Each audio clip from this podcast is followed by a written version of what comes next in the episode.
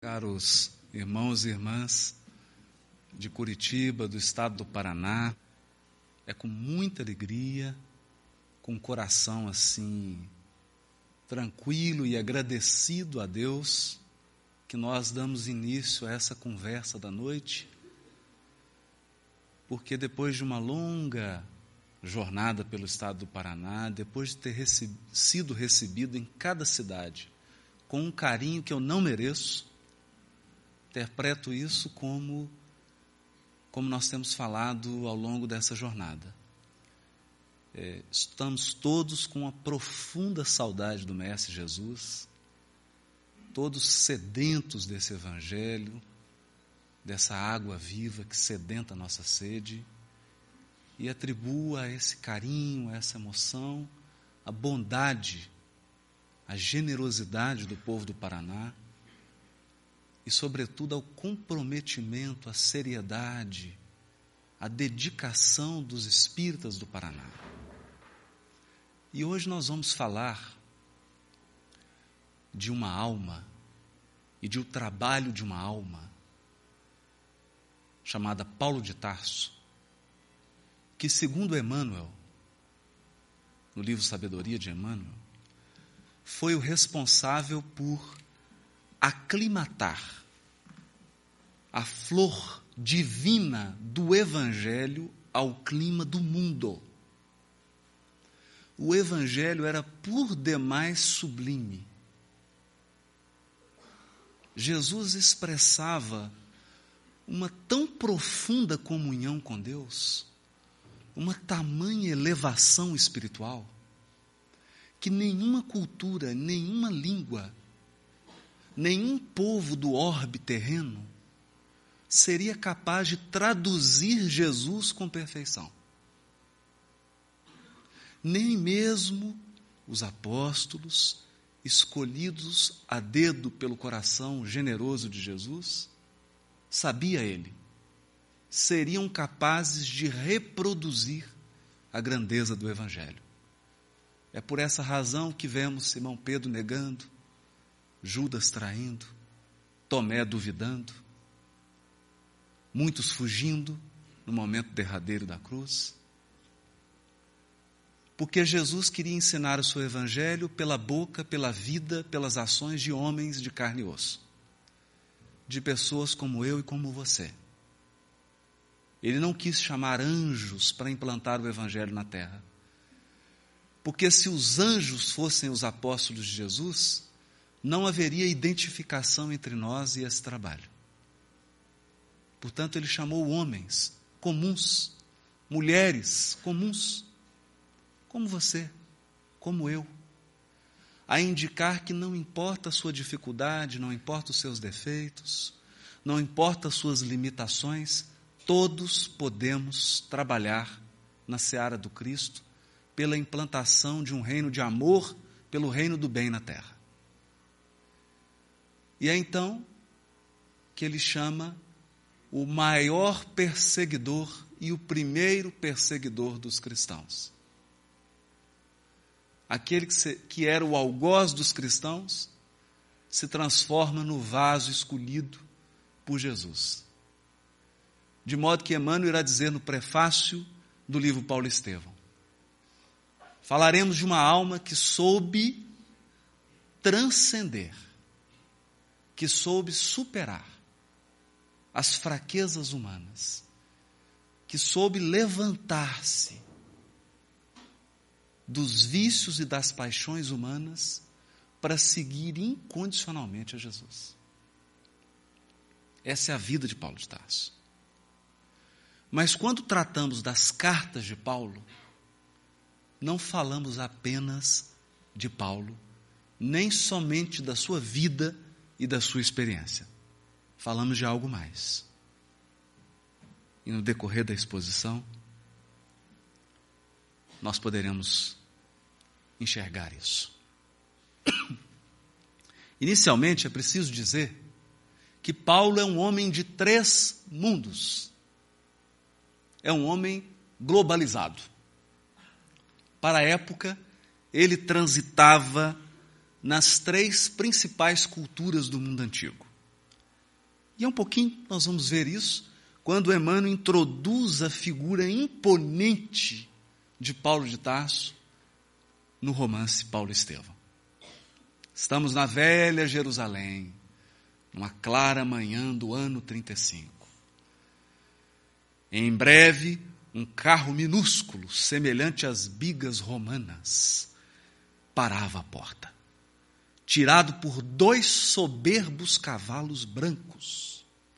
Imagina, o jovem Saulo representava toda a vivacidade de um homem solteiro, bordejando os seus 30 anos.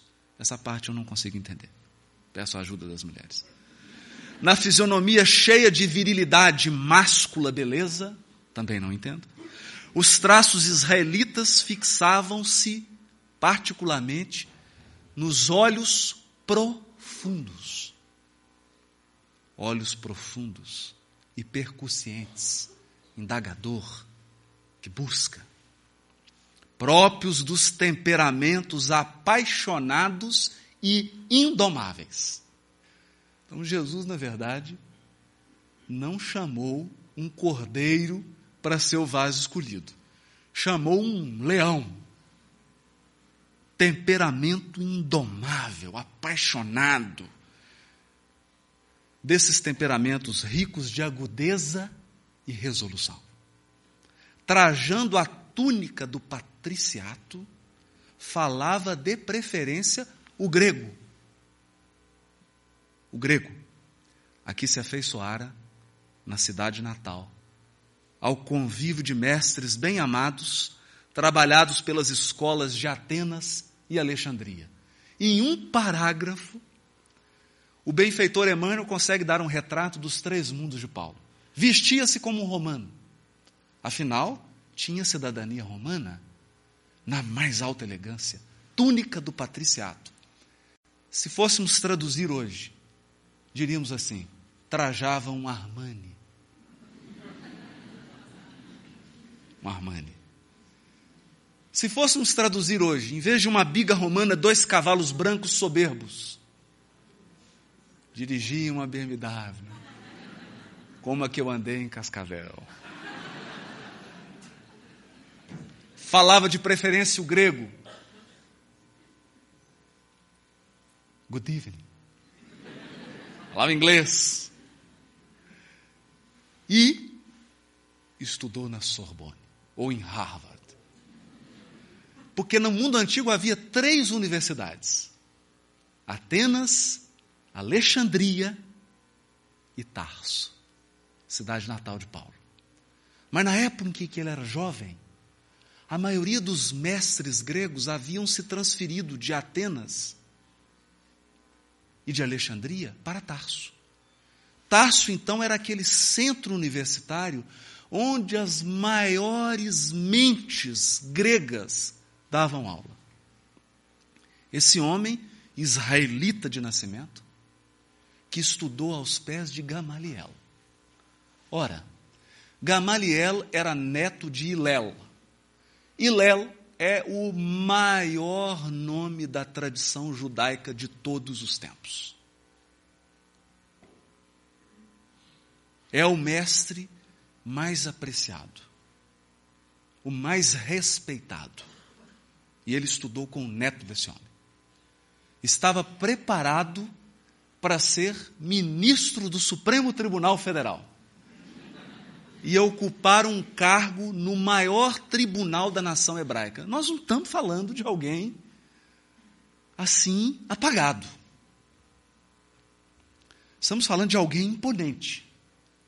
Tanto que Abigail caiu na lábia. É, esse é o homem. Os três mundos de Paulo, e é importante entender isso. Porque ele vai circular por esses três mundos. Quando Sadoc vê essa figura imponente, ele diz assim: Como estás modificado? Um carro romana, a conversação em grego. Saulo, porém, não deixou prosseguir e arrematou. E no coração a lei, sempre desejoso de submeter Roma e Atenas aos nossos princípios. Imagina. Conhecia Grécia, conhecia Roma, mas queria submeter essas duas culturas à lei de Moisés, à tradição do povo hebreu, à crença do Deus único. Então é alguém decidido. Não é alguém que passa por uma cultura e deixa se encantar e perde a sua identidade. Não. Isso é uma estratégia. Ele se vestia romana como estratégia. Falava em grego como estratégia. Mas sempre há segundas intenções. Exclamou o amigo com um sorriso franco. Aliás, posso apresentar um complemento às tuas próprias explicações. A biga é indispensável às visitas a uma casinha florida na estrada de Jope. E a conversação grega é necessária aos colóquios com uma legítima descendente de Issacar, nascida entre as flores e os mármores de Corinto. Sempre uma mulher. Abigail. Ele, Jerusalém para Jope, aproximadamente 45 quilômetros, visitava a casinha florida, passou encantadora noiva. Então tem isso também. Mas para entender esses três mundos de Paulo, nós chamamos a atenção para um texto que está no Livro dos Espíritos. E colocamos esse texto no início dessa conversa, porque esse, o Livro dos Espíritos, a primeira edição, 1857, abril de 1857. Nessa época, os teólogos do mundo sequer faziam ideia dos três mundos de Paulo. Eles sequer compreendiam Paulo.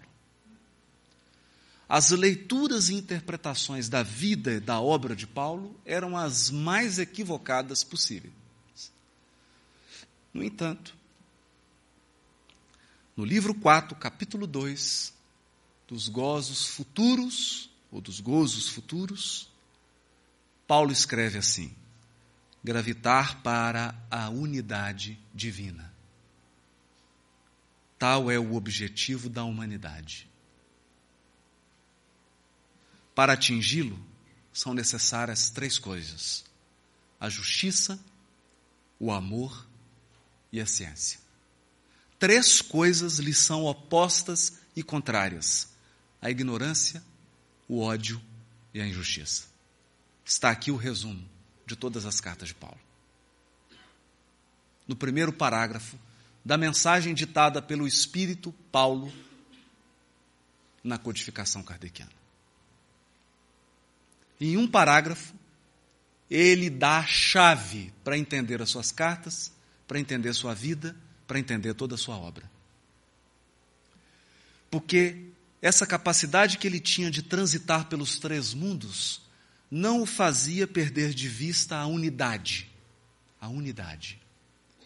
E como disse o famoso teólogo Teilhard de Chardin, tudo que sobe converge. Tudo que sobe converge. Porque quem ascende espiritualmente caminha ou se aproxima de Deus, que é o centro da convergência e da unidade. Por isso ele vai dizer: gravitar em torno da unidade. E três coisas. Que três coisas são essas? Essas três coisas são os três mundos de Paulo. Primeiro, Roma. Roma. E não vale nessa noite nenhuma regressão de memória, por favor.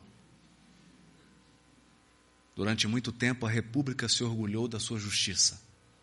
E em meados do reino de Augusto, a justiça também foi designada como Deus oficial. Roma possuía justiça e tinha a obrigação de compartilhá-la com o resto do mundo. Não parece um presidente norte-americano falando? Roma se intitulava a herdeira da justiça no mundo. E para ela, a sua missão era espalhar a justiça no mundo.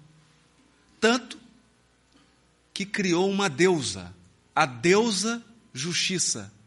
E como consequência do culto à deusa justiça, a Pax Romana, a paz romana. Esse teólogo, bispo anglicano, protestante, autor do livro escrito pela Loyola, Paulo, Novas Perspectivas, que vai dizer, ele, ele, protestante, vai dizer que Lutero e Calvino erraram. Interpretaram de forma completamente equivocada as epístolas de Paulo. Não sou eu que estou dizendo. É esse, conhecido como um dos maiores intelectuais hoje e um dos maiores especialistas em Paulo. E ele dá o retrato da ideologia romana: a liberdade, a justiça, a paz, a salvação. Salvação. Eram os temas imperiais que se podiam encontrar nos meios de comunicação do velho mundo. Isto é, quais eram os meios de comunicação? Claro que não era internet, rádio, televisão. Era moeda, estátua, poesia, cântico, discurso. Tudo que você pegava estava lá Roma. Estavam lá símbolos de justiça, de liberdade. E o anúncio desses temas voltava-se naturalmente para a pessoa do imperador. Eis o erro. Que implantava e garantia essas realidades que podiam ser chamadas de Evangelion. Isto é, a boa notícia, o Evangelho. Dá para imaginar isso? Roma pregava um Evangelho. Alguns acham que evangelho é só a palavra de Jesus. Não. Roma cunhava essa expressão. Nós temos o Evangelion. O Evangelion é o imperador romano distribuindo a justiça e a paz pelo mundo. Você acredita nisso? Muitos poucos acreditaram. Os que mais acreditavam eram os que estavam no poder. Esse era o Evangelho de Roma. Esse era o reino que Roma oferecia para o mundo. O reino da paz, da justiça, da liberdade. E, evidentemente, dos impostos, da exploração, da conquista. Essa era a mensagem de Roma. Daqui a gente começa a entender um Galileu falando de um reino mas não de um reino da terra, de um reino dos céus, não de um evangelho de Roma, mas de uma boa notícia de Deus. É uma oposição. É uma outra realidade. Aqui as coisas começam a fazer sentido. E ele vai falar que no mundo mediterrâneo e todos os lugares conhecidos, qual era a religião que mais se espalhava pelo mundo? O culto ao imperador romano. O imperador romano era um deus. Deus. Não era um homem. Ele era um ser divino. Havia estátuas do imperador espalhadas pelo mundo que Roma dominou. E as pessoas eram forçadas a adorar o imperador, rezar, para Ele, levar oferendas a Ele, cultuá-lo. O culto a homens que eram vistos como deuses. Dá para imaginar isso? Esse é o primeiro mundo, o mundo romano, o mundo da justiça a maior contribuição de Roma foi levar o desenvolvimento social, a organização social, organização do exército, organização da administração, as bases do direito, que até hoje sobrevivem e que até hoje são as bases do direito do mundo. Era essa a missão de Roma. Mas Roma falhou. A nação que tinha a missão de unificar o mundo a missão de Roma, se tivesse acertado, hoje não haveria fronteira, não haveria país. O mundo seria um lugar só, sem alfândega, sem passaporte. O um mundo unificado. Mas falhou. O outro mundo, Grécia, o mundo do pensamento. Do pensamento. E 90% da humanidade pensa segundo padrões gregos. Toda a nossa ciência, toda a nossa filosofia se desenvolve com base na filosofia grega. A ponto de Nicholas Thomas Wright, esse que escreveu Paulo, Novas Perspectivas, N.T. Wright, desde a época do conquistador Alexandre Magno, cerca de 300 anos antes da época de Paulo, o grego tinha se tornado não só a segunda língua dos diversos povos, como o inglês de nossos dias, mas em muitas regiões era também a estrutura do pensamento de todo mundo. As pessoas pensavam segundo padrões gregos. O que é pensar segundo um padrão? Imagine você sentado numa mesa, imaginando que vai jogar dama e alguém põe um tabuleiro de xadrez na sua frente. É outro padrão. O mundo raciocinava segundo padrões gregos. A língua universal era o grego. Portanto, incumbia à Grécia a missão da inteligência, do intelecto e do raciocínio. A missão da Grécia era espalhar a sabedoria e afastar a ignorância. Que o Paulo vai dizer na codificação. Ciência. Ciência no sentido de conhecimento. Mas Grécia falhou. Falhou também. Falhou porque entrou num processo de profunda vaidade acreditando que a inteligência humana é superior à inteligência divina. Num processo de frieza. A ponto de Paulo, ao pregar no Areópago, não ter conseguido nenhum resultado.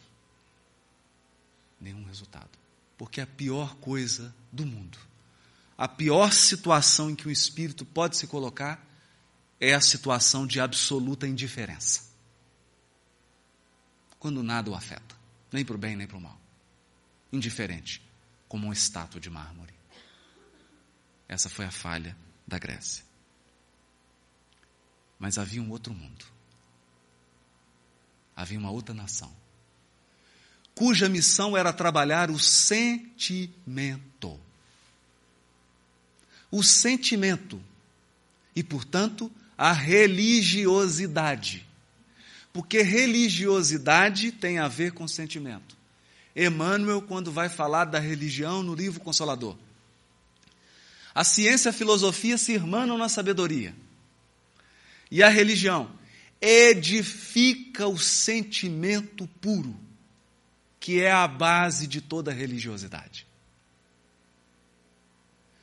A missão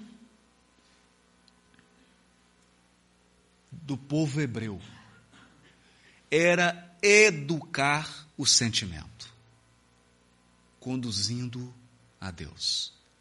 Trabalhar a religiosidade em bases profundas, profundas. Daí, meus amigos, uma característica que nós vamos precisar entender. Dom Estevão Bittencourt, num livro magnífico, já esgotado, chamado Para Entender o Antigo Testamento, ele faz algumas observações que nós gostaríamos de ressaltar nessa noite. O gênio semita, semita vem de é, sinônimo de hebreu, é intuitivo, muito mais do que abstrato. Quando você abre a Bíblia hebraica, que nós chamamos de Velho Testamento, ou quando você abre o Novo Testamento, você não está diante de um texto de Aristóteles você não está lendo um texto de Platão. E muito menos uma poesia de Homero. Isso é mundo grego. Isso é o mundo do raciocínio abstrato, da descrição, do raciocínio indutivo ou dedutivo. Raciocínio. Quando você lê uma peça da literatura do povo hebreu, e aí eu estou dizendo todos os livros da Bíblia, é como se você estivesse diante de um quadro de um pintor impressionista, de um Monet, por exemplo. Esse quadro não descreve, ele evoca, ele sugere, ele mexe com a sua emoção, com a sua imaginação, com a sua criatividade. Ele dá os traços principais, mas você tem que preencher o resto com o seu olhar. É assim o impressionismo. E é assim a literatura semítica. O judeu, ao perceber um objeto, não se preocupava com o discernimento de notas. Ele aprendia o todo, de forma global. Por isso, se um grego estava eufórico, ou se ele queria transmitir a euforia, ele dizia euharisto. De haris, prazer felicidade. E o hebreu? Ele dizia assim, como Davi diz no Salmo: Tenho gordura entre os meus dentes. Tenho gordura entre os meus dentes. Isso é dizer, estou feliz. Você não está entendendo, não? Pega um pedaço de picanha. Carne era algo caríssimo. Você colocar um pedaço de picanha na boca, naquela época. Era um acontecimento. Um acontecimento. A alimentação era alimentação de deserto. Então, quando Davi partia aquele cordeiro gorduroso, colocava na boca, aquilo uma felicidade enorme para ele. Entenderam? Duas mentalidades completamente diferentes. Porque ao dizer tenho gordura entre os meus dentes, ele está querendo evocar em você um sentimento. Ele está querendo provocar em você uma sensação. Ele está querendo mexer, provocar a sua imaginação. Ou quando Davi diz assim: O Senhor é o chifre da minha salvação. Não fica bem dizer isso hoje. Mas por quê? Já foram no recanto? Tem lá um bode chifrudo com várias ovelhas. Se aproxima das ovelhas, ele não quer nem saber se você é de outra espécie. Ele já logo começa a enroscar o chifre dele na cerca. E quando um macho briga com outro, estou falando de bode, eles batem o chifre. E quem tem o chifre mais forte? Bom, é assim, pelo menos no mundo dos bodes. O chifre é sinal de força. Então o que, que ele está querendo dizer? Deus é o chifre da minha salvação. Que Deus é força. Força. Poder. Mas ele não vai falar poder. Isso não existe em hebraico. Em hebraico é chifre mesmo.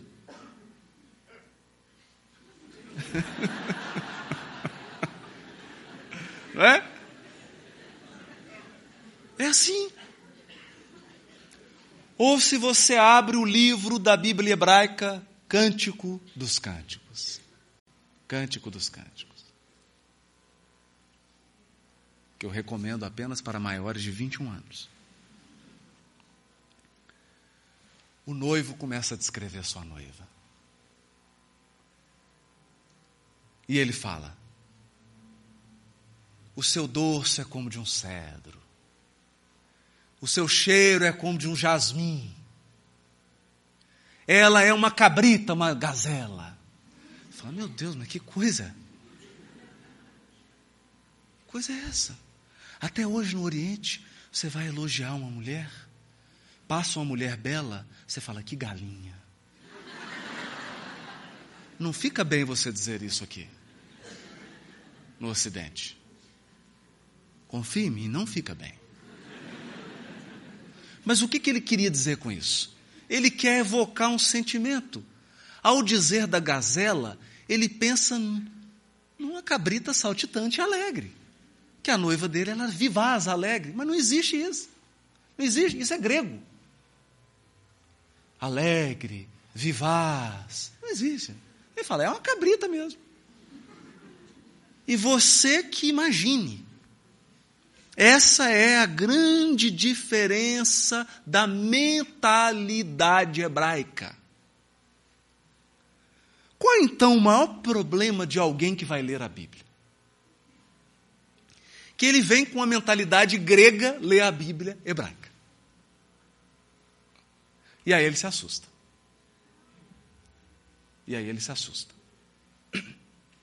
Como uma vez eu conversava com uma pessoa e ela dizia assim: Não, Novo Testamento tem que ser interpretado literalmente. Eu falei, mas que coisa boa. Também concordo. Literalmente. Literalmente. Inclusive, tem uma sugestão. Quantos anos você tem? Ele. 40. Você já fez alguma coisa errada com a mão? É, já. Corta. Se a tua mão escandalizar, corta. Vamos parar por aqui. Essa é a linguagem semita. Essa é a linguagem de Jesus. E é incrível. Certa vez eu estava no congresso de Goiás, uma senhora ela me procurou assim, preocupada. Muito preocupada. Ela tinha assistido o vídeo sobre Apocalipse, ela falou: Eu estou muito preocupada com esse momento de transição. Agora, por quê? Porque minha nora está grávida. Como assim? Capítulo 27 de Mateus. Ai das grávidas e das que amamentarem naqueles dias. Eu falei: não, não, mas a senhora não pode interpretar assim ao pé da letra. Não pode. A senhora quer ver? Eis que as potências do céu serão abaladas o sol escurecerá, a lua não dará sua luz e as estrelas despencarão do céu. Esse é o sermão profético de Jesus. Linguagem semita. E Paulo vai usar e abusar disso. Usar e abusar. Portanto, pensando que é uma outra mentalidade, não podemos ir com uma mentalidade grega. Segundo, segundo, e isso é o mais importante. A literatura talvez mais incompreendida do planeta Terra seja o que nós chamamos, talvez seja o que nós chamamos de Velho Testamento. Mais incompreendida. Por quê? Porque, como a missão do povo hebreu era trabalhar sentimento, A fala, os livros, são um retrato do sentimento dos escritores e dos profetas. Eles narram o que eles estavam sentindo. E aqui, Abraham Joshua Herschel, um judeu do século XX, escreve um livro extraordinário chamado Profetas em que ele vai dizer o seguinte: Eis o apelo contínuo presente nos profetas. O Deus simpático ao ser humano, preocupado com a dor e o sofrimento, clama por justiça e otorga redenção. Convoca o humano a ser simpático ao seu patos pelo próprio ser humano. Para Herschel, o objetivo do ser humano é cuidar da humanidade como Deus o faria. Deus necessita do humano para que este possa realizar a redenção. O que, ele está dizendo aqui? Patos é aquilo que você sofre, em oposição ao que você faz, que é ergo. Daí, ergonomia. Tem a ver com trabalho, ergo, obra. Isso é o que você faz. A impressão que você causa nos outros, em grego é drama. Daí, dramaturgia, dramaturgo. E a ação que você sofre? Patos. A ação que você sofre no corpo físico. O estudo disso, patologia. Patos. E a ação que você sofre do Criador no seu coração? Que ação é essa? Para Rachel, é o patos divino. Ele vai dizer o que nós já sabemos. O que nós já sabemos. Deus não tem boca, Deus não tem dente, não tem língua. Em resumo, Deus não tem aparelho fonador. Portanto, ele não fala. Ele não fala. Como que ele se manifesta? Provocando algum sentimento dentro de você.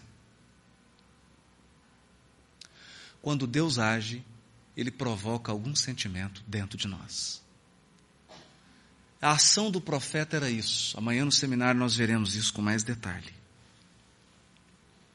O profeta era alguém que passava por uma experiência religiosa, entrava num estado de prece, num estado de êxtase mediúnico, entrava em contato com sentimentos divinos e profundos. E quando ele voltava desse transe, ele queria falar com o coração em brasa. E ao falar, ele utilizava um conjunto enorme de símbolos de imagens, de símbolos de imagem. Por quê? Porque ele queria provocar no leitor o mesmo sentimento que ele experimentou.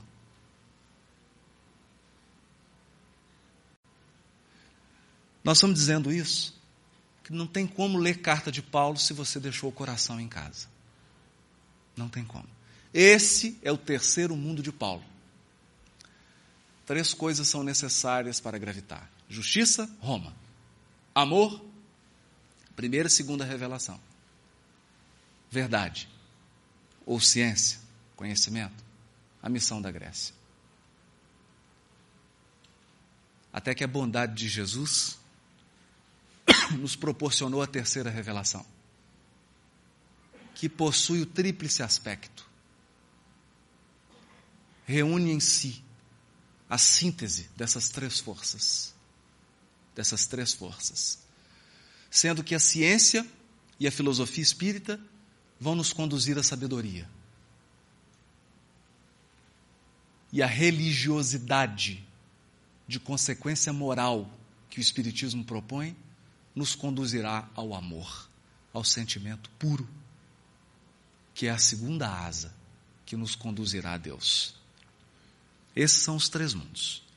Avançando um pouco, Paulo também teve três momentos. Nós poderíamos dizer, do momento como doutor da lei, o momento em que ele absorve a sabedoria da tradição do povo hebreu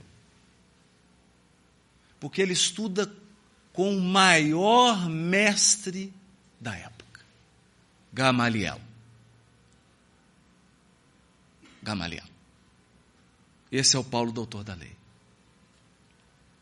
Depois nós vamos encontrar o Paulo, que é um misto de profeta e de apóstolo. Profeta e apóstolo. Um homem que vibra o Evangelho, vibra o Evangelho. Ele chega a escrever para os Gálatas assim: Não é possível que vós, tendo começado pelo Espírito, terminareis na carne. Será que eu terei que ir até vós com vara ou com carinho? Sentimento. É como se Jesus estivesse falando por ele. É como não? É. É o profeta experimentou o sentimento, captou aquele zelo que Jesus tinha e expressou isso em palavras. É um texto forte. É um texto forte. Preciso tomar um remédio de pressão alta antes de ler isso. E aí nós encontramos o Espírito Paulo, membro da pleiade do Espírito Verdade. que em uma mensagem do Livro dos Espíritos vai explicar toda a sua trajetória. Essas são também as três fases.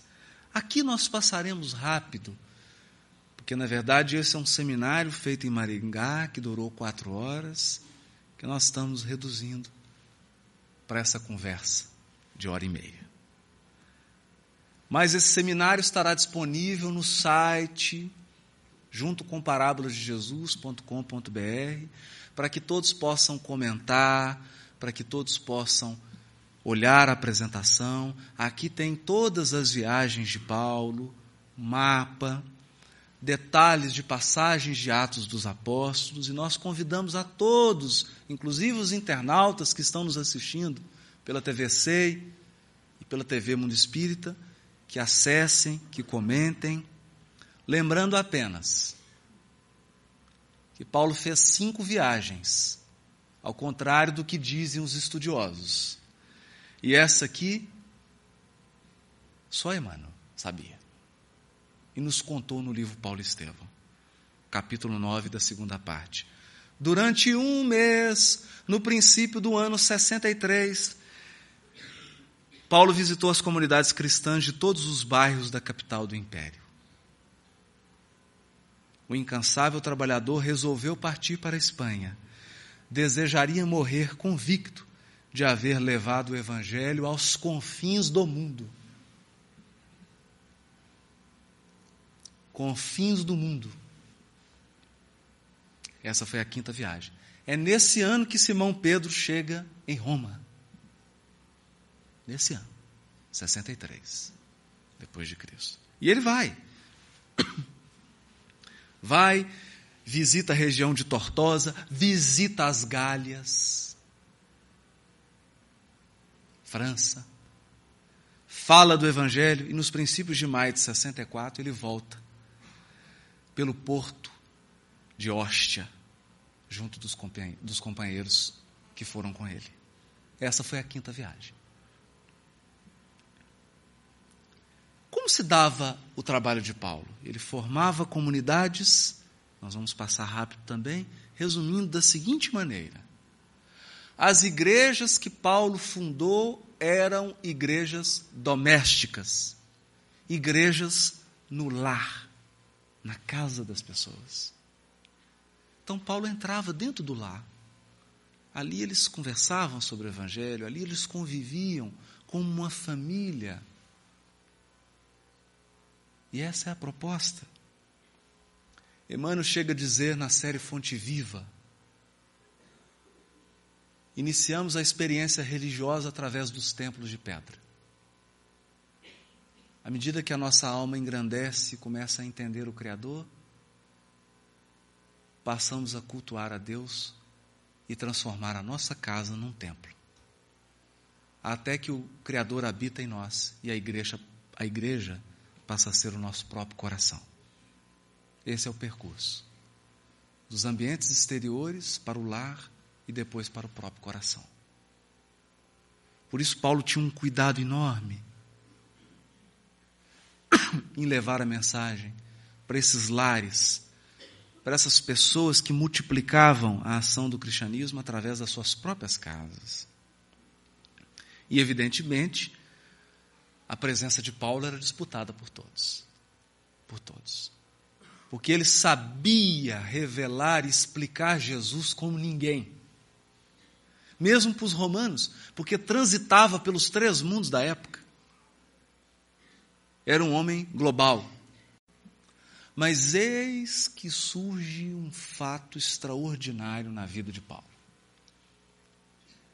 Começam a chegar pedidos de todos os lados. E ele percebe que não dará conta de atender a todos. Não tem como. Começa a chorar. Chora. Na igreja de Corinto, ao voltar da segunda viagem. Nesse momento, Jesus se materializa na própria igreja de Corinto. E diz para ele: Aqui descreve Emmanuel, sentindo-se incapaz de atender a todas as necessidades ao mesmo tempo, o abnegado discípulo do Evangelho, valendo-se um dia do silêncio da noite, quando a igreja se encontrava deserta, rogou a Jesus com lágrimas nos olhos não lhe faltasse com o socorro necessário ao cumprimento integral da tarefa. Jesus vem, responde. fala para ele que não se agaste com as necessidades da tarefa. E que era possível a todos satisfazer simultaneamente pelos poderes do Espírito. Parábola. Que é isso? Nem ele entendeu. Que parábola é essa? Poderes do Espírito. E Jesus então explica. Poderás resolver o problema escrevendo a todos os irmãos em meu nome. Doravante, Estevão permanecerá mais aconchegado a ti, transmitindo-te os meus pensamentos. Imagine. O que, é que Jesus está dizendo para ele? Agora Estevão vai ficar aqui em plantão 24 horas. E eu, Paulo, eu, Jesus, vou falar com as igrejas domésticas. E você vai ser o um instrumento. Você acha que nós devemos ler as cartas de Paulo? E o trabalho de evangelização poderá ampliar-se em benefício dos sofrimentos e das necessidades do mundo. Ampliação. Diz Emmanuel ainda, que aí começou o movimento dessas cartas imortais. Cartas imortais. Cuja essência espiritual provinha da esfera do Cristo, através da contribuição amorosa de Estevão. Essência espiritual da esfera do Cristo. Mas como não? Pelo amor de Deus, alguém me apresenta algum poema aqui. Ainda que eu falasse a língua dos homens e dos anjos, se não tivesse amor, seria como um metal que tine, que, tine, que movimenta, ou como um sino que toca. O amor tudo sofre, tudo espera, tudo crê, Alguém já leu uma poesia como essa? Onde vem isso? Da esfera do Cristo. Da esfera da Pleiade que dirige o sistema solar. A essência espiritual dessas cartas vem de lá. Mas é claro que toda essência é depositada num recipiente. E o próprio Paulo vai advertir nas suas cartas: Tenho, porém, esse tesouro em vasos de barro. O vaso é de barro. Coloca a essência no invólucro e ela adquire as características do invólucro ela perde a pureza original. Por isso que é preciso entender as, a cultura na qual essas cartas, ou através da qual, que inspirou essas cartas. Porque Paulo usou uma linguagem, um costume, uma tradição da época. E agora é preciso que nós saibamos recolher o mel da abelha, o mel do favo. Suportando as picadas. A letra mata, mas o espírito vivifica. E Paulo nunca escrevia só. Diz Emmanuel que ele valia-se da colaboração afetuosa e dedicada de Lucas em todas as epístolas que ele julgava necessárias. Paulo deve ter escrito para lá de 100 cartas. Tem uma boa e uma má notícia. A má é que só sobreviveram 14. A boa, que elas são o resumo da ópera. Escreveu várias, várias, várias, várias. Inclusive a derradeira. Ele em Roma, pressentindo o sacrifício e a morte, quando a mão trêmula e rugosa escreve melancolicamente: Só Lucas está comigo. o convertido de Damasco interrompe-se para chorar sobre os pergaminhos. Nesse instante, porém, sente afagar-lhe a fronte um como flabelo de asas que adejassem, que batessem de leve. Brando conforto lhe invade o coração amoroso e intrépido. Imagina. Só Lucas está comigo. Ele que pensa. Já sente logo como que asas tocando. É claro que Emmanuel aqui está sendo poético, ele está dizendo que há ser, um ser angélico ao lado dele. Entidade que nós sequer podemos imaginar a elevação, acompanhando ele na redação dessa carta. Sabe que carta é essa? a carta em que Paulo orienta os jovens cristãos. É o estatuto do trabalhador jovem. Ele diz para Timóteo: honra a tua mocidade. Essa é a carta que toda mocidade espírita deveria ler, decorar. Porque é Paulo, como um ancião, um pai carinhoso, falando para o filho: honra a tua mocidade, examinai tudo, retende o bem, orientando o jovem Timóteo, orientando a mocidade cristã. Porque sabia que a renovação, que a continuidade vem dos jovens. É essa carta. A primeira e a segunda. É o conjunto escreveu duas. Primeira epístola ao Timóteo, segunda epístola ao Timóteo, um conjunto de cartas preciosas. E aqui Emmanuel revela, ao lado dele, um ser angelical que Emmanuel sequer se atreveu a dizer quem é e a descrever.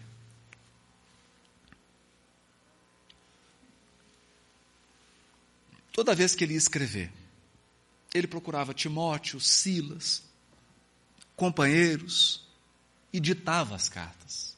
Ditava. Mas teve uma experiência em Jerusalém em que ele falou para os companheiros da sua raça, para os hebreus.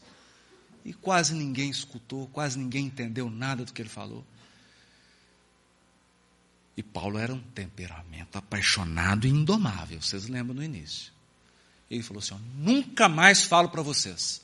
De agora em diante falarei apenas para os gentios. Desce, começa a ir embora.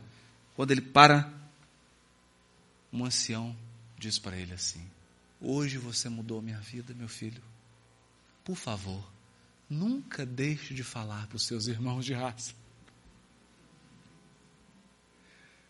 Aí, daí por diante, aproveitando as últimas horas de cada dia, os companheiros de Paulo viram que ele escrevia um documento a que dedicava profunda atenção às vezes era visto a escrever com lágrimas, como se desejasse fazer da mensagem um depósito de santas inspirações.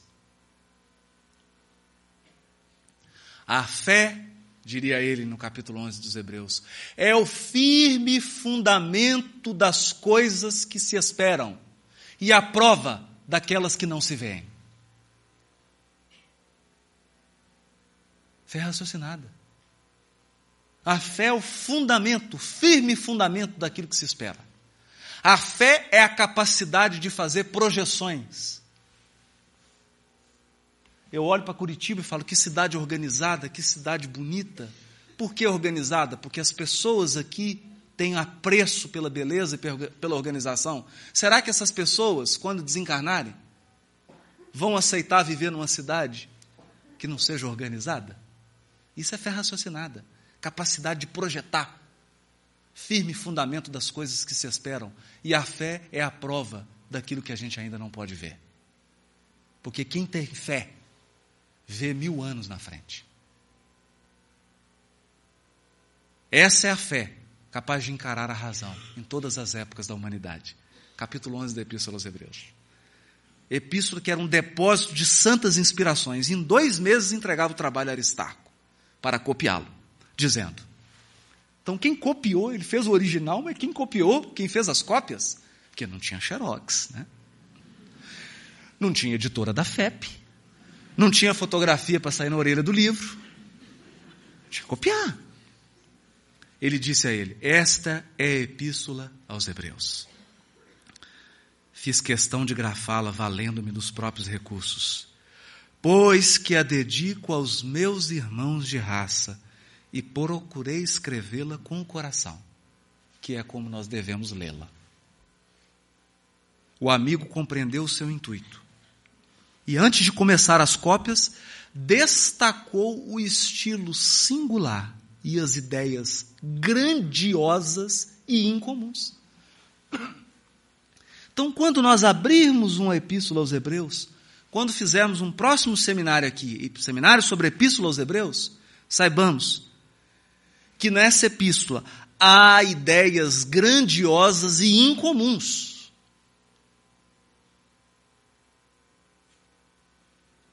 Incom grandiosas e incomuns. Se você está à procura de ideias simples, medíocres, comuns, não abra a carta de Paulo. Essas cartas são um desafio. Um desafio. E nós vamos experimentar isso aqui um pouquinho. מזמור י"ט. למנצח מזמור לדוד. השמיים מספרים כבוד אל ומעשה ידיו מגיד הרקיע. Salmo 19. יום ליום יביע עומר ולילה ללילה יחווה דעת. Esse salmo começa אין dizendo עומר ואין דברים בלי Os נשמע céus e a קולם lua proclamam וכל a tua הארץ glória. יצא קבם Ela tá falando, tá vendo? תבל מליהם Essa menina é hebraica. O ou menino, não sei.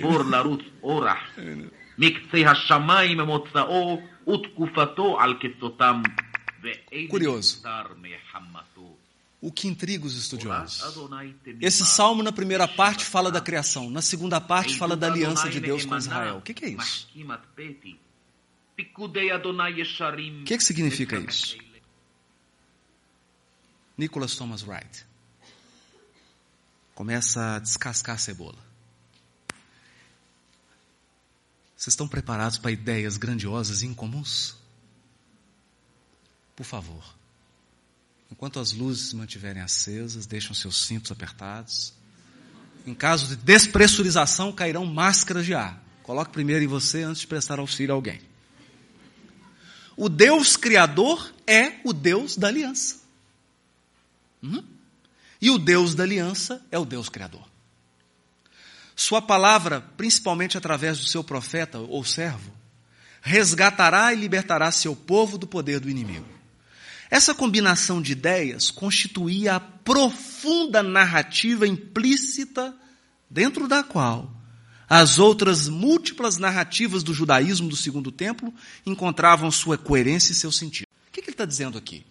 Você quer encontrar o fio condutor de toda Bíblia, que nós chamamos de Bíblia, dos mais de 70 livros que foram reunidos no século IV depois de Cristo e ganharam o nome de Bíblia.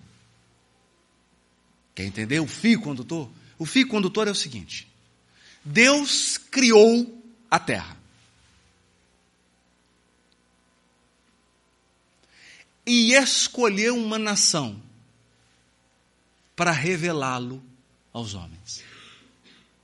E o que, que ele fez? Ele fez uma aliança com essa nação.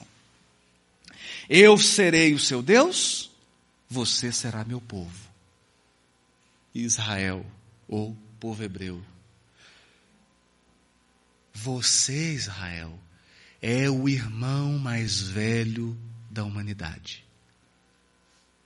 Como seus outros irmãos são ainda criancinhas, compete a você a tarefa de educar os seus irmãos mais novos. Isso é que é aliança. E você levará a crença no Deus único, a crença em mim, para todas as nações da humanidade. Mas o que fez o povo hebreu? escondeu a candeia debaixo do alqueire. Prendeu Deus só para eles. Essa é a saga da Bíblia. Da Bíblia hebraica e do Novo Testamento. Essa é a ideia. Mas não me venha com um pensamento grego aqui. Do lado esquerdo aí de você, tem um botãozinho, você desliga agora o raciocínio abstrato. Me escuta agora com o coração.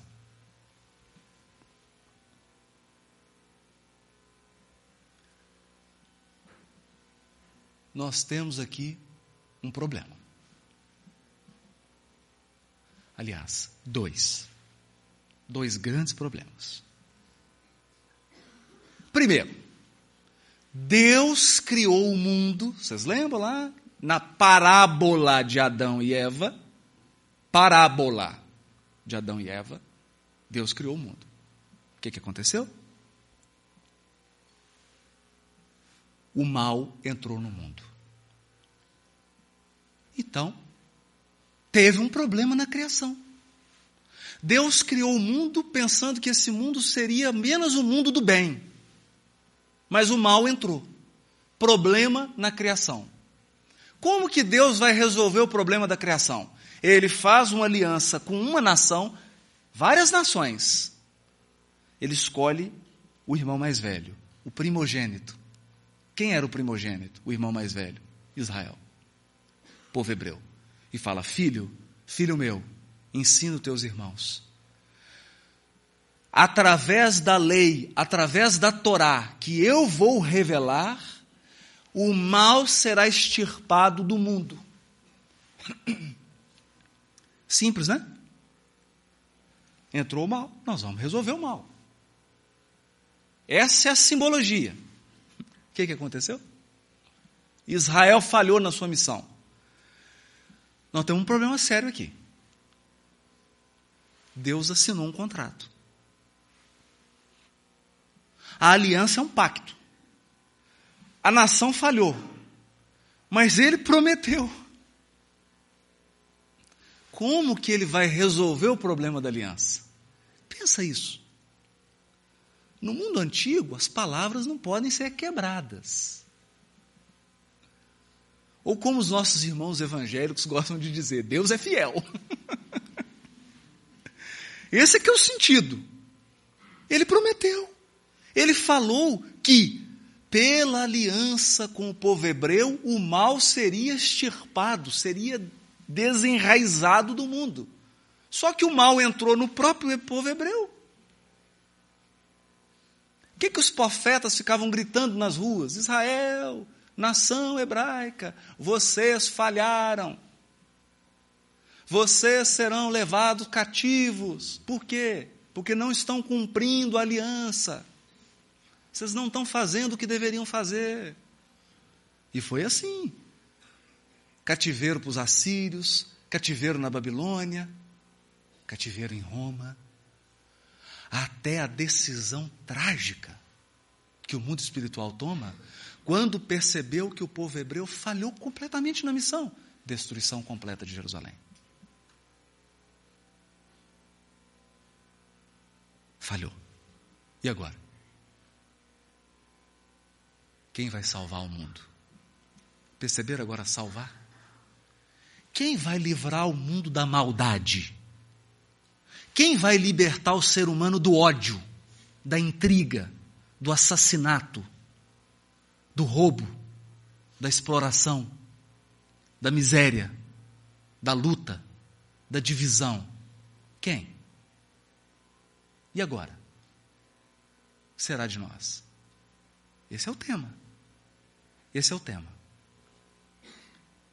Aí eles começaram a pensar assim: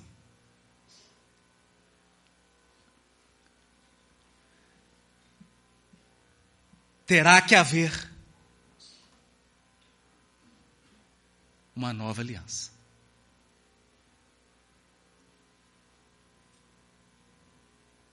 E uma nova criação. Como? Precisa fazer uma nova criação, entenderam? Um mundo do bem. Um mundo em que a paz e o amor reinem.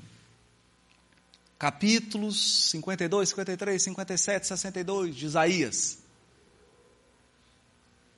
O mundo da paz, o mundo da felicidade, um mundo em que o leão dormiria ao lado do cordeiro. Claro, sem que o cordeiro fosse comido pelo leão. Um mundo em que as espadas se transformassem em enxadas. Pensa, eu estou falando de símbolo de agricultor. Se eu fosse colocar esse texto hoje em linguagem moderna, eu diria assim: um mundo em que os homens deixariam de gastar bilhões de dólares com exército, com armamento, para comprar alimentos, para construir escolas, hospitais e instituição de assistência. Haveria miséria no mundo?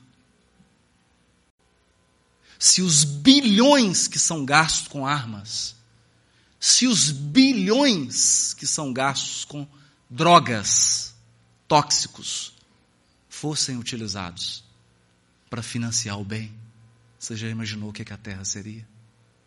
É isso que Isaías sonhava. E o que, que eles fazem então? A criação é invocada para solucionar os problemas surgidos dentro da aliança. Quando Israel se encontra em dificuldade, geralmente cativo de algum povo, quando as próprias promessas da aliança parecem ter se desmantelado, porque se eles foram levados cativos, parece que a aliança não foi cumprida. Israel volta a Gênesis 1. Bereshit bara Elohim et No princípio criou Deus os céus e a terra. E ao criar o homem, ao criar o homem, Deus diz assim: façamos o homem a nossa imagem e semelhança. No plural? Por que no plural? Consultando a tradição do povo hebreu, os sábios antigos vão dizer: porque quando Deus criava o homem, estava assessorado por um conselho de seres angélicos. O que, que é isso? Capítulo 1 do livro A Caminho da Luz. Rezam as tradições do mundo espiritual que, na direção de todos os fenômenos de nosso sistema, há uma comunidade de espíritos puros e eleitos pelo Senhor Supremo da vida, em cujas mãos divinas repousam as rédeas diretoras da vida em nosso sistema. Façamos. Esses seres que São Luís vai chamar no mês de dezembro da Revista Espírita de 1868, de Messias ou Cristos. São Luís vai explicar a Kardec. Vai dizer que os Messias ou Cristos representam o mais alto grau da escala dos espíritos puros. Você já imaginou? Quando você chegar a espírito puro, você vai começar a subir uma escada. Para desanimar ninguém, não. Quando você subir essa ladeira, no mais alto grau, estão os Cristos. E São Luís diz assim para Kardec: não estão mais sujeitos a errar, nem mesmo quando se encontram na carne. Esses seres viram e dizem assim: quando o homem de Neandertal está ensaiando os primeiros passos na terra, meio curva assim, meio cheio de pelo ainda, esses seres angélicos que dirigem o sistema solar olham e façam assim: façamos o homem a nossa imagem e semelhança. Vamos trabalhar nesse organismo para que esse corpo físico se aperfeiçoe e seja belo. Vamos trabalhar nesse espírito para que ele seja menos bruto, para que ele retrate no seu coração a grandeza de Deus façamos o homem a nossa imagem e semelhança. Mas nós somos assim? Não. Nós não somos assim. Por isso que quando o povo via essa dificuldade, eles invocavam: "Ó oh Deus, por favor, cria de novo". cria um novo homem, porque esse aqui está perdido. Isso aqui não tem jeito. Cria de novo e invocavam Êxodo. Êxodo. E aqui é bonito. Por que, que aqui é bonito? Porque Êxodo é a libertação da escravidão no Egito. Sabe o que, que, que é Egito em hebraico? Mitzrayim. Mitzrayim. Mitzrayim é estreiteza, lugar apertado, lugar constrangedor. Que, que os espíritos vão dizer para Kardec? Que o corpo físico constrange o espírito. Ele é limitado pelos cinco sentidos. A sua memória é constrangida e apagada para que o seu cérebro físico, embora uma obra-prima, mas acanhado para retratar a grandeza do espírito. A encarnação é como entrar numa caixinha de dois por dois o espírito se aperta. E a volta para o mundo espiritual é o êxodo, é a libertação. Esse é o símbolo, esse é o maior símbolo. É a libertação. Tanto é assim que quando Lucas vai descrever a cena em que Jesus sobe no Monte Tabor e se encontra com Moisés e Elias, Lucas diz assim: e ele, Jesus, caminhava para o seu êxodo. Êxodo. Lucas se refere à crucificação como o êxodo de Jesus, a libertação daquela potência angélica das limitações do corpo físico. Não precisa ficar com inveja, não. Você, você também vai passar por isso. Todos aqui vão desencarnar. Fiquem tranquilos. Então é isso. É isso. Eles invocavam nova criação, nova criação.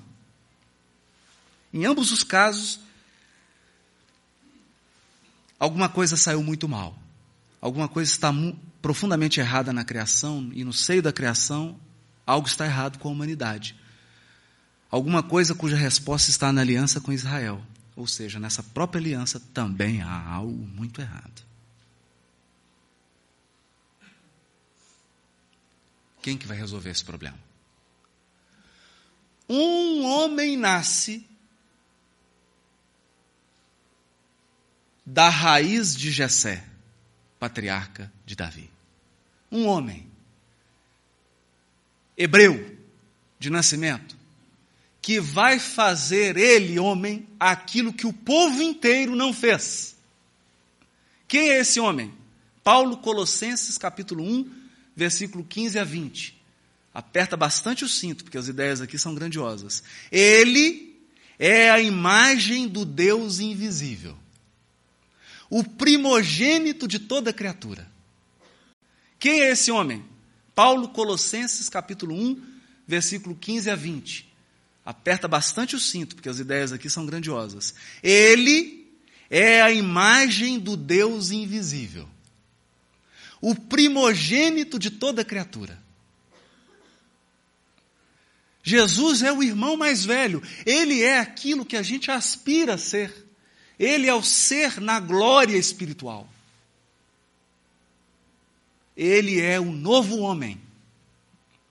Porque nele, ou por ele, foram criadas todas as coisas nos céus e na terra. Meu Deus, isso aqui é caminho da luz ou é Paulo de Tarso? Isso aqui é evolução em dois mundos, co-criação no plano maior? É. Jesus, como governador, como aquele que formou o orbe, as coisas visíveis e as invisíveis, é a cabeça da igreja. Igreja aqui como eclesia, como comunidade, que é o seu corpo. Olha, dizendo que o Espírito de Jesus se manifesta pelas comunidades que estudam o seu evangelho e que vivem o seu evangelho. É o princípio, o primogênito dos mortos. Por quê?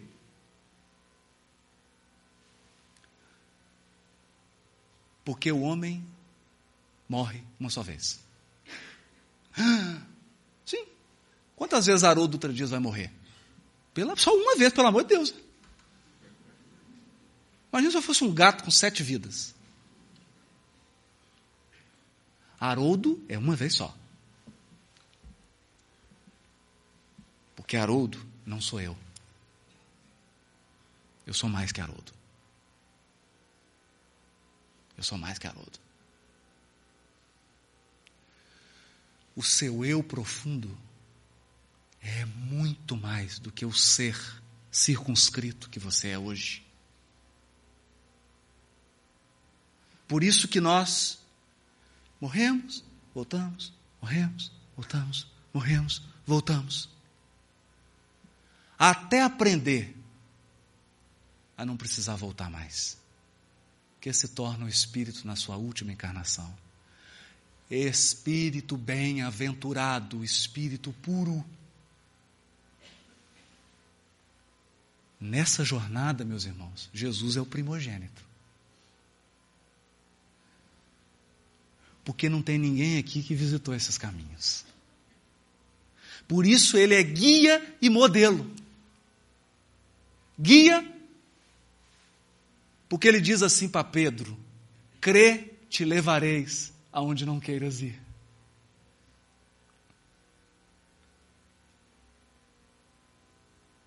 Ele é o guia que nos. Ninguém vem, ninguém se movimenta em direção ao Pai, porque o verbo é erretai. Erretai em grego é dirigir-se. Então pode ser vem ou vai. Eu traduzi por ninguém vem, porque Jesus já está lá. Senão por mim. Por isso que ele é guia o caminho que ele está nos guiando, ele já conhece cada palmo desse caminho.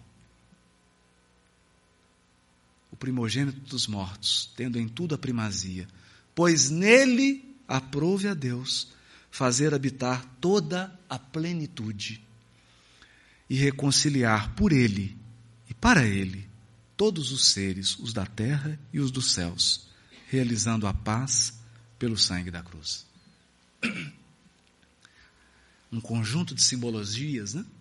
O sangue aqui simbolizando o cordeiro, o cordeiro que aceitou ser imolado, que aceitou o sacrifício sem precisar, por amor. Ele que é imagem. Em outra carta, Paulo vai dizer assim: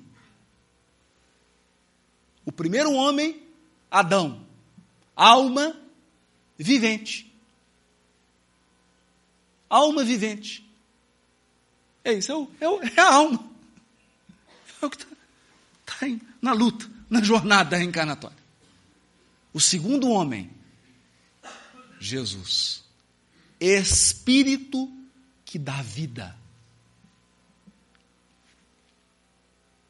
Simbologia.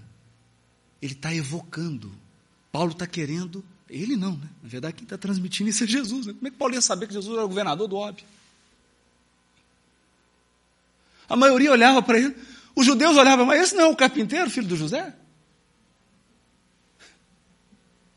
É engraçado isso.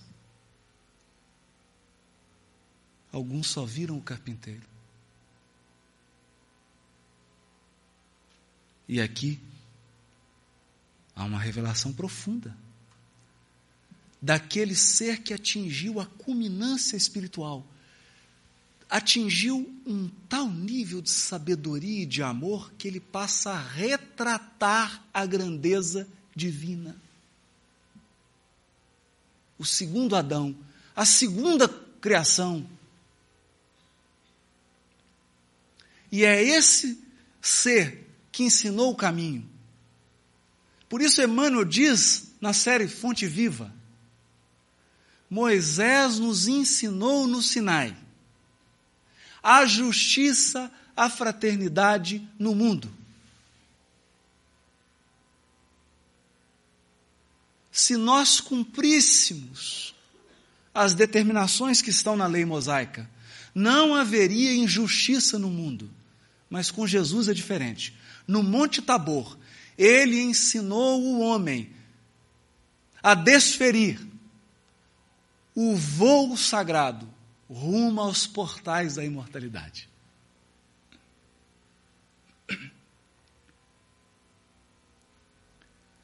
Tudo no Evangelho é transcendência. É transcender a mesquinhez humana. Ou como dizia Sadônio, quando Gamaliel foi visitá-lo na casa do caminho. Ele está lá recolhido. Gamaliel pergunta: Sadônio, o que, que você está fazendo aqui? Minha família me abandonou. Depois que contraí a doença, meus filhos tomaram os meus bens e me expulsaram para o vale dos leprosos. Eu, porém, fui acolhido por essa casa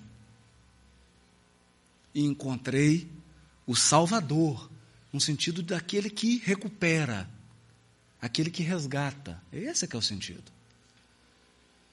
Gamaliel ficou meio assim estranho. Ele falou: Eu entendo. Se eu estivesse com a família, no gozo das energias físicas, com autoridade, também não precisaria de um Salvador. Mas agora, nesse leito de dor, Gamaliel, tenho aprendido que nós somos deuses, mas somos deuses projetados num turbilhão de pó. Deuses projetados num turbilhão de pó. Essa é a parábola de Deus que forma Adão de barro e sopra na sua narina. O corpo é barro. O corpo físico é fragilidade. Fragilidade. Basta um tombo. Foi ensaiado. E você para de andar. O super-homem de Hollywood, numa queda de cavalo, ficou paralítico. Somos deuses, sim. Mas deuses que estão fascinados com poeira. Deuses que estão fascinados com barro.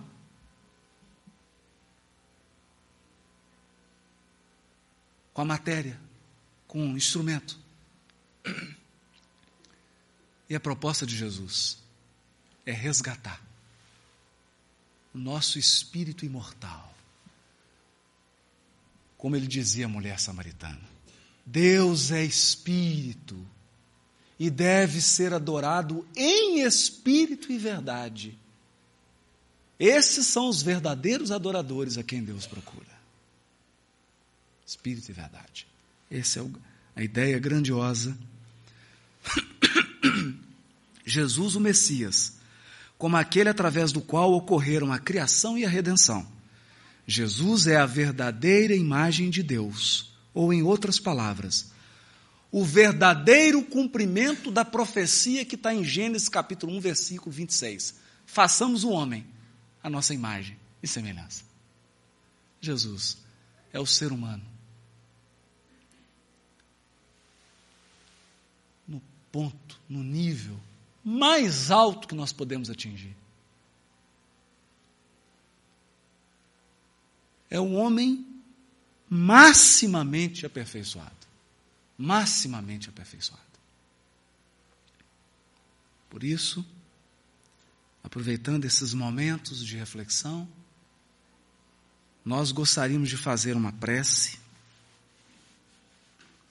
lembrando do Sermão da Montanha,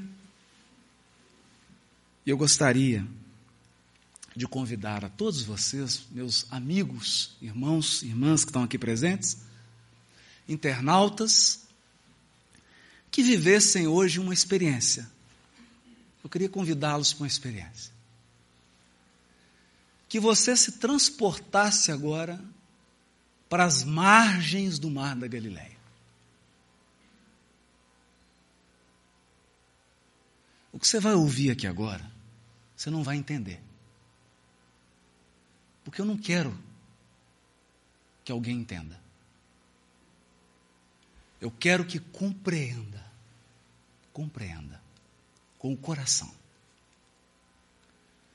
Escuta a sonoridade. Escuta o mar da Galileia. Recorda de Jesus naquele monte, falando para aquela multidão, naquela voz, naquele magnetismo suave, intenso. Procure escutar.